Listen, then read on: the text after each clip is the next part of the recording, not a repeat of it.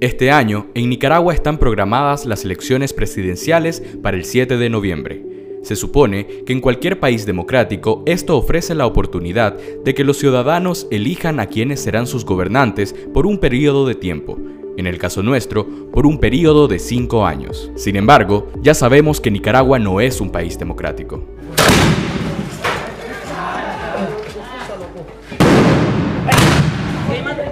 El último informe de The Economist, que mide anualmente el índice de democracia, ubica a Nicaragua en el puesto 22 de los 24 países de América Latina.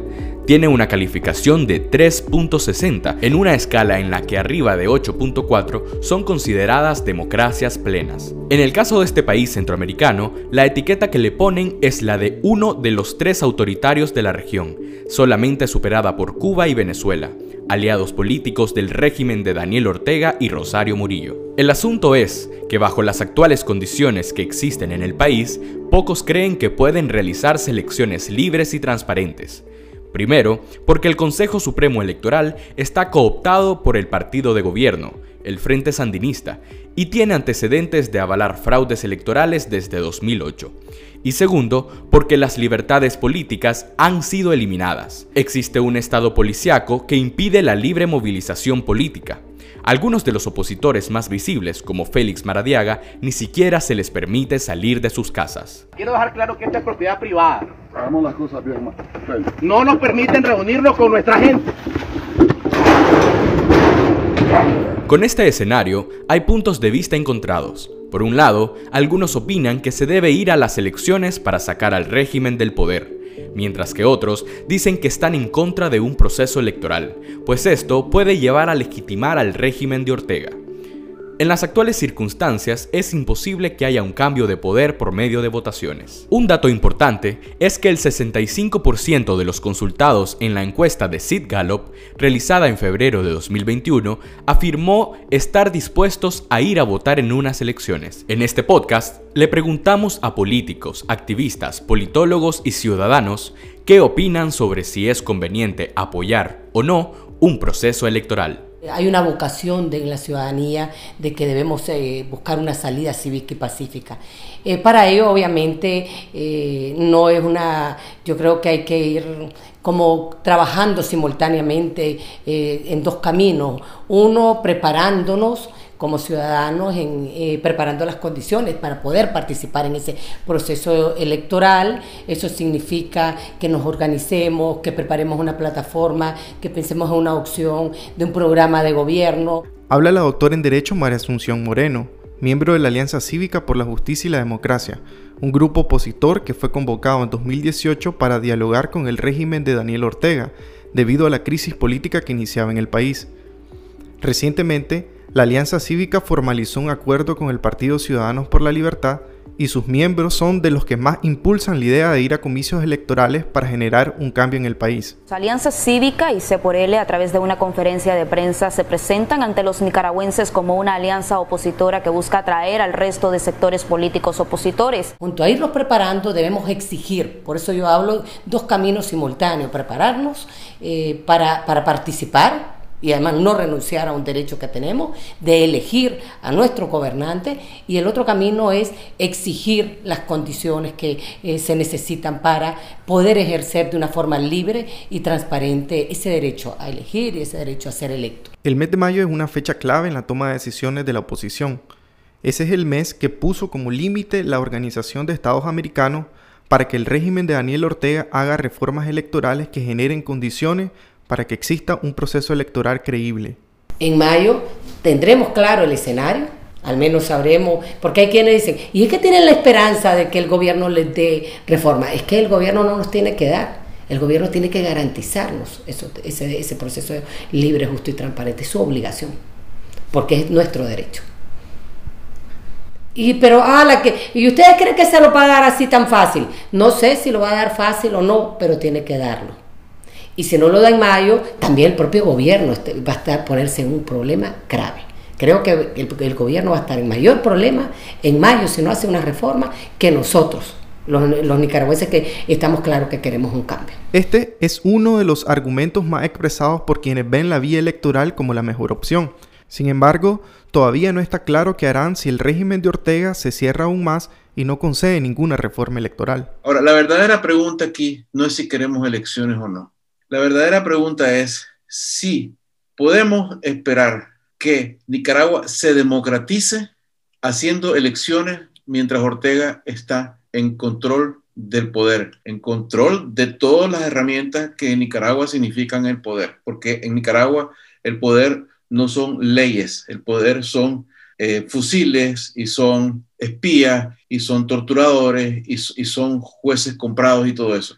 Esa es la verdadera pregunta. A esa pregunta nosotros decimos que sencillamente es ilusorio pensar que una dictadura de esta naturaleza se puede derrocar o puede apartarse a través de elecciones, porque es como decir que Ortega va a retirarse del poder, no de la presidencia, del poder porque tenga menos votos. Eh, desafortunadamente para Nicaragua, ya no solo es que Ortega sea ambicioso y quiera estar en el poder, sino que ni él ni su clan pueden dejar el poder.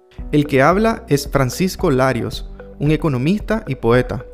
También es fundador de la revista Abril, un espacio digital que surgió al calor de la crisis de 2018 y se ha caracterizado por hacer críticas al poder político y económico en Nicaragua. Quienes están manipulando este proceso quieren desmoralizar al pueblo de Nicaragua presentándole dos alternativas. La de ellos, que es un pacto disfrazado de elecciones, y la alternativa que según ellos creen que es la única existente, que es eh, dictadura para siempre, que es imposible quitar a Ortega. Sí, ninguna dictadura es imposible de, de derrocar. Cada vez que el debate se sitúa en este punto, siempre se llega a la pregunta, entonces, si no son las elecciones, ¿cuál es la otra opción? Cuando la gente está luchando por una apertura democrática, tiene que aprovechar todas las oportunidades. Y yo no estaría en contra de que se aproveche incluso la oportunidad que se presenta porque hay en el calendario una elección este año. Pero, ¿cómo se hace eso? Bueno, si uno eh, adopta la postura de que va a utilizar toda oportunidad para abrir espacio, uno dice, bueno, vamos a elección, pero entonces vamos a presionar activamente para que con la excusa de las elecciones se nos abran espacios de movilización. Es cierto que la popularidad de los opositores es baja. En la última encuesta de Sig Gallup, el 62% de los encuestados no se identifica con ningún partido político, y entre tres fuerzas de la oposición, Unidad Nacional Azul y Blanco, Ciudadanos por la Libertad y el PLC, llegan juntas apenas al 9% de simpatía. espero que cualquier candidato a la presidencia salga de un proceso democrático, horizontal y transparente, donde tomen en cuenta la opinión de las personas. Hasta el día de hoy, me parece a mí que organizaciones políticas como Ciudadanos por la Libertad, la Alianza Cívica por la Justicia y la Democracia, etcétera, lo único que han demostrado es que son la otra cara de una misma moneda y que actúan igual que el régimen, ciegos, sordos y mudos ante el clamor popular. A mí no me interesa apoyar a una oposición que lo único que me ofrece distinto al régimen es que no me van a matar por opinar. Pero de ahí todos los vicios culturales, políticos y sociales son exactamente los mismos. El que habla es Yasser Morazán, un activista nicaragüense que se exilió por el acoso de los fanáticos de Daniel Ortega desde hace más de dos años. Yo creo que la única salida cívica y pacífica son las elecciones supervisadas, con garantías, con observación internacional, con modificaciones a la ley electoral, etc. Sin embargo, yo veo en estas como el fin de un camino. Eh, es momento ahorita de trazar ese camino a través de un mecanismo de presión nacional e internacional pensado, planificado, organizado y convocado por los grupos de oposición, desde las organizaciones de la sociedad civil, partidos políticos y movimientos sociales. No es momento de repartirnos cuotas de poder, es momento de crear un plan nacional e internacional de resistencia ciudadana que nos lleve a esas elecciones con todas las garantías mínimas para poder respetar la voluntad del pueblo.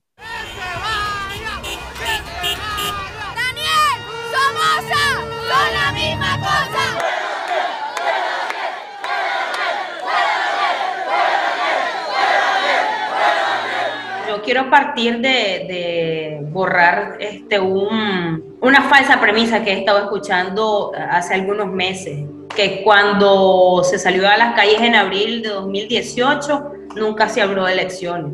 Yo estuve en las calles en abril de 2018 y lo que pedíamos eran elecciones adelantadas queríamos salir de, Ortega ya de manera democrática. Eh, lastimosamente no se logró ese objetivo de obtener elecciones adelantadas para eh, lograr una transición democrática inmediata. Y yo creo que si ahorita logramos tener esa ventana de oportunidad de eh, lograr unos comicios electorales, pues debemos de ir. Claro que yo no soy también de las personas que no que opino que no debemos de ir de en cualquier forma. Ella es Alexa Zamora, una de las integrantes jóvenes de la Unidad Nacional Azul y Blanco, otra organización opositora que surgió a raíz de la crisis política de 2018. Tienen que existir muestras claras de por lo menos eh, un nivel básico de condiciones, pues que no te vaya a matar un paramilitar cuando vas a hacer la fila para ir a votar, o que no te vayan a secuestrar cuando vayas de fiscal en la Junta Receptora de Votos por un espacio de oposición, que las personas que se van a candidatear eh, a diferentes espacios de elección popular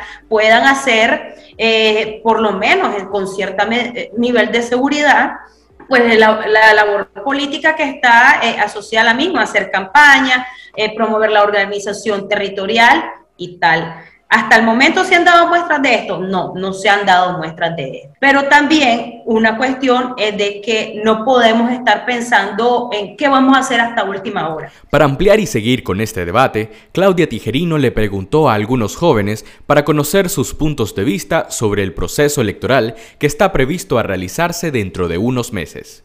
Claudia nos explica quiénes son estas voces. Hicimos un sondeo a cuatro jóvenes de entre 23 y 33 años de edad. Dos están en el exilio debido a la represión del régimen. Uno es estudiante universitario y el otro se encuentra en el país haciendo activismo. Esto fue lo que nos dijeron. La crisis en Nicaragua no es de representatividad en el Ejecutivo, pues por 11 años gobernaron en consenso la empresa privada, la iglesia y las castas políticas criollas. Por eso, un proceso electoral no es garantía para lograr una verdadera salida pues son estas mismas minorías que ostentan la hegemonía política en las direcciones azul y blanco y quienes dirigen y están encaminando la verdadera lucha social de clase en una carrera electoral donde nuestras demandas no caben.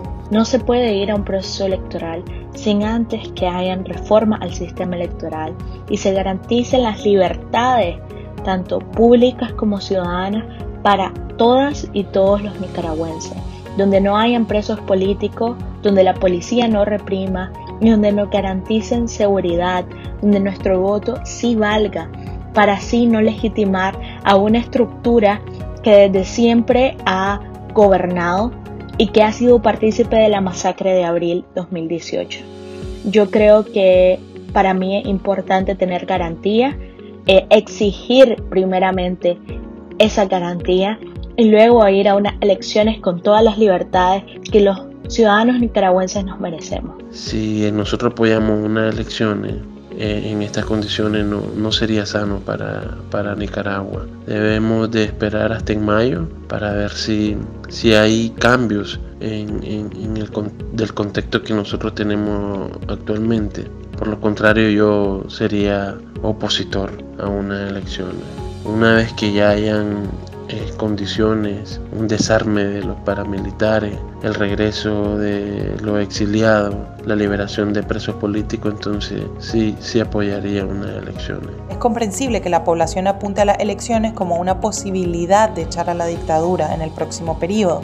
Sin embargo, son las direcciones de la oposición azul y blanco quienes están siguiendo un guion diseñado por los criminales de lesa humanidad y quienes nos están llamando constantemente a pactar con los colaboradores históricos del régimen, empresarios y partidos corruptos. Y nos llaman además a esperar hasta noviembre para votar bien. Desde los sectores azul y blanco se debería aprovechar esta apertura del contexto electoral para promover la organización de base, la participación directa y el retorno de las movilizaciones como forma de contrapoder.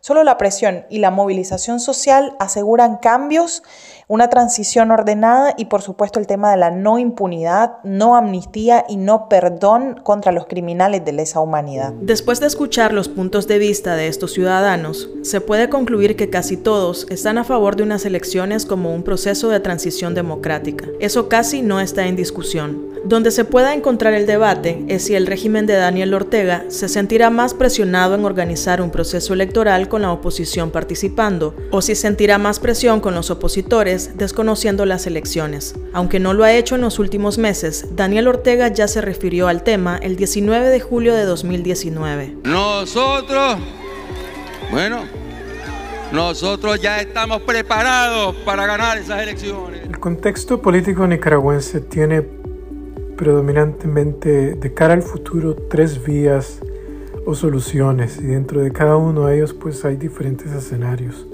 Una de las vías es la electoral, la otra vía es la continuidad del régimen bajo los términos de un gobierno que es represivo y con eh, un debilitamiento económico bastante fuerte del Estado. Y la tercera vía es una descomposición orgánica del país en lo social, en lo político, en lo económico, que incluye mucha violencia de diferentes ángulos, violencia paramilitar, violencia en la calle, eh, generalizada, que puede llegar hasta que el Estado pierda control de la misma.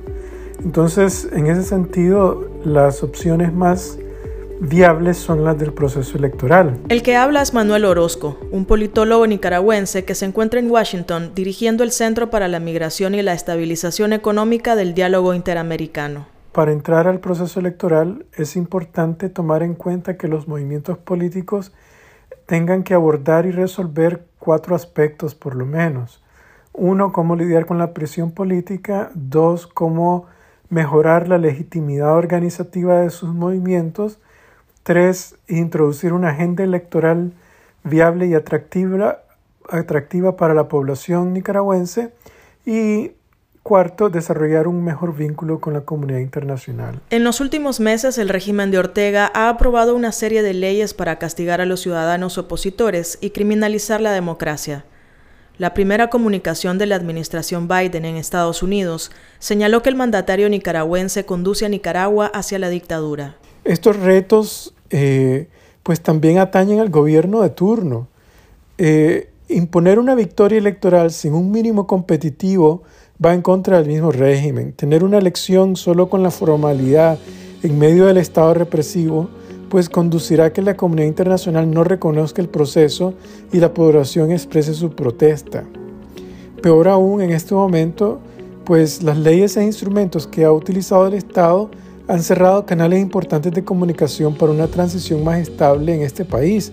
Entonces, en este sentido, eh, sin, sin un espacio, sin un canal de comunicación que pueda crear condiciones de alguna transición política en el proceso electoral de manera competitiva, eh, pues el país puede entrar en una situación aún mucho más complicada eh, que puede reflejar realmente un escenario diferente al proceso electoral, sino una descomposición de la, de la situación del país. Entonces, ¿quién pierde y quién gana más con el proceso electoral? Es en el interés del gobierno introducir reformas o establecer garantías de competencia justa, a menos que el propósito en el que se ha planteado el gobierno realmente llevar el país a una Zimbabweación de Nicaragua, es decir, meter a Nicaragua en un camino en donde el crimen organizado, la corrupción, la inflación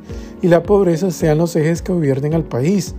Eh, ahí que la sinceridad del proceso electoral, eh, pues puede que no sea el propósito principal del régimen actual y si ese es el caso, pues independientemente de donde vayan los nicaragüenses eh, al proceso electoral, la situación va a estar muy complicada para todos.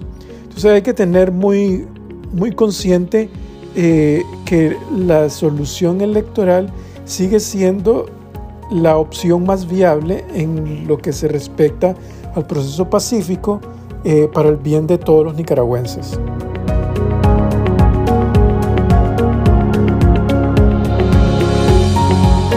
Este podcast llega a ustedes gracias a la producción de Redacción Abierta y la red de medios aliados para informar sobre las elecciones generales en Nicaragua. Este contenido es de distribución gratuita y libre uso.